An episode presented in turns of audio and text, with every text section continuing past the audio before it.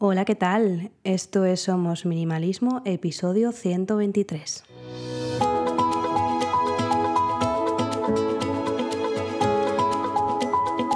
Bienvenidas una semana más. Yo soy Sarai, quien está detrás de este podcast en el que hablamos de minimalismo y todos los cambios que puede traer a nuestro día a día para tener una vida con sentido, con propósito y centrándonos en lo verdaderamente importante. Lo primero, pediros disculpas por haber estado una semana sin publicar, pero es que las navidades en mi casa son como una vorágine de magia e ilusión y he estado centrada en otras cosas que me llenaban mucho más que, estar aquí con, delante del micrófono. Así que lo primero, pediros disculpas. Y lo segundo, pues agradeceros todo ese cariño que me habéis hecho llegar porque no había publicado esos episodios preguntándome si estaba bien. He estado un poquito fastidiada porque me puse mala el viernes antes de la semana pasada, el viernes de, Navidad, pero nada, fue un día, no, no le dejo a mi cuerpo que se ponga malo mucho más, aunque es verdad que estaba arrastrando un poco tos y mocos hasta, hasta ayer. Hoy de hecho tengo algo, un poco de mocos, pero pero bien, ya estoy, ya estoy estupendamente. Y bueno, eh, en el episodio de hoy que, eh, quería hacer como una especie de balance de lo que ha sido este año a nivel vida simple o minimalismo. La verdad es que echando la vista atrás con retrospectiva, viendo los propósitos que me había propuesto a principio de años, de, años, no, de año, he de confesar que estoy súper contenta porque he conseguido todos, a excepción de uno porque eh, lo voy a empezar a implementar ahora, ya que necesitaba tener algo para poder llevarlo a cabo y ahora que ya lo tengo, pues puedo llevar a cabo ese propósito. Entonces estoy muy contenta por eso, porque me marco como ciertas metas que quiero lograr a lo largo del año y cuando las vas tachando, pues la verdad es que la sensación de subidón está muy bien y es muy interesante. Y luego, pues eso, estoy muy contenta por cómo se ha ido desenvolviendo el año.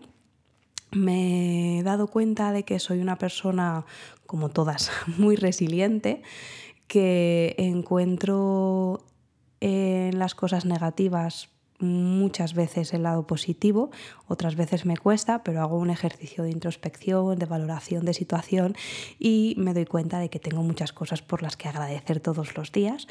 Y mm, creo que gracias al minimalismo esa perspectiva de vida se ha visto incrementada este año.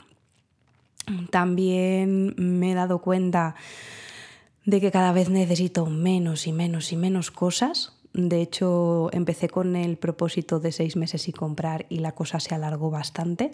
Es verdad que ahora a final de año he hecho algunas compras que necesito para el año que viene, pero casi no he comprado prácticamente cosas a lo largo del año y creo que voy a seguir con la misma tónica de cara a 2024.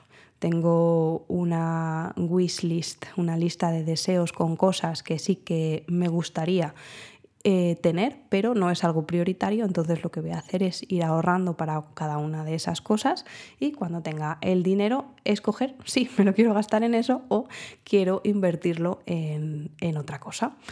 Por ejemplo, en viajes, que este año hemos hecho algún que otro viaje y ha sido como han sido muy guays mucha desconexión, mucha conexión dentro del núcleo familiar y con la naturaleza y eso es algo que me ha llenado enteros, de lo que he disfrutado un montón a lo largo de, del año.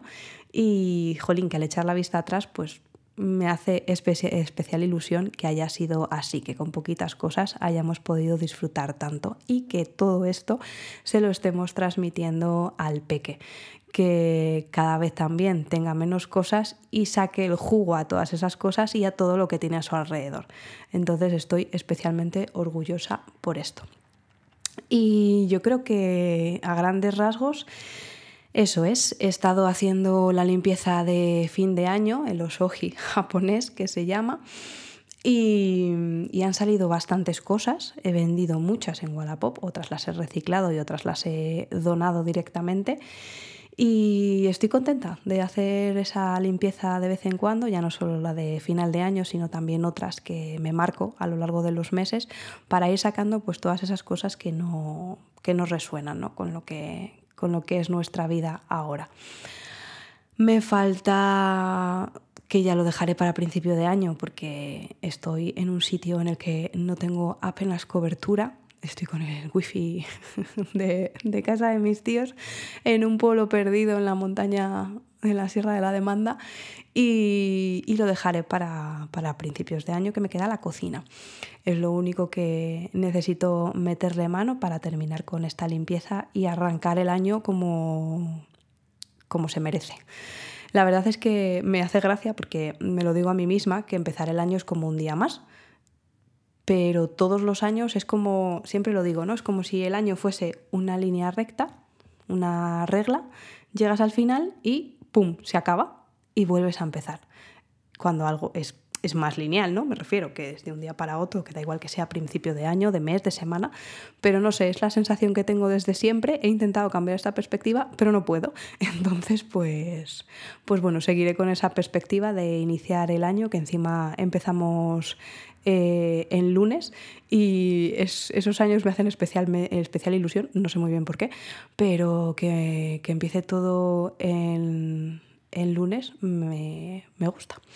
Así que nada, me encantará que me contéis qué tal vuestro balance del año y, ¿por qué no? ¿Qué propósitos tenéis para, para este año que empieza? Así que nada, Aquí terminamos el episodio de hoy y el año. Gracias por quedaros hasta el final.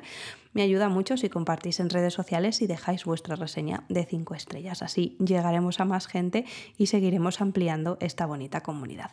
Me podéis encontrar en Instagram de momento como somos.minimalismo. Nos escuchamos en el próximo. Hasta luego.